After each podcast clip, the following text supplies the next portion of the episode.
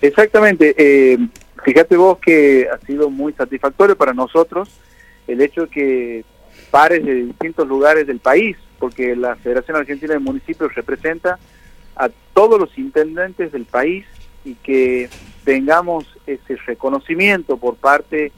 de la Federación eh, por la labor realizada en, el ejercicio de la función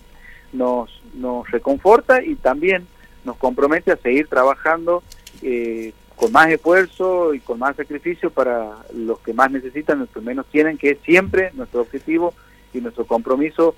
que lo hemos asumido hace el 31 de agosto del 2014 cuando ganamos las elecciones y que asumimos el, en octubre, eh, empezamos a trabajar por la gente y bueno, ese va a ser y seguirá nuestro compromiso eh, para poder seguir creciendo, para poder seguir desarrollándonos como comunidad, y no solamente lo que tiene que ver con obra pública, sino también lo que tiene que ver con educación,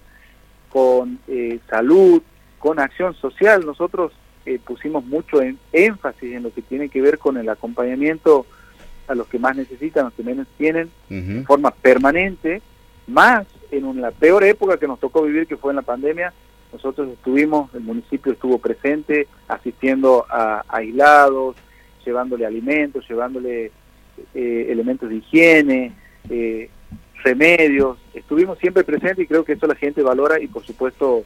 eh, va a ser reconocido este 7 de agosto cuando las urnas lo consoliden al candidato Fernando Bernasconi como nuevo intendente de la ciudad de Sumampa.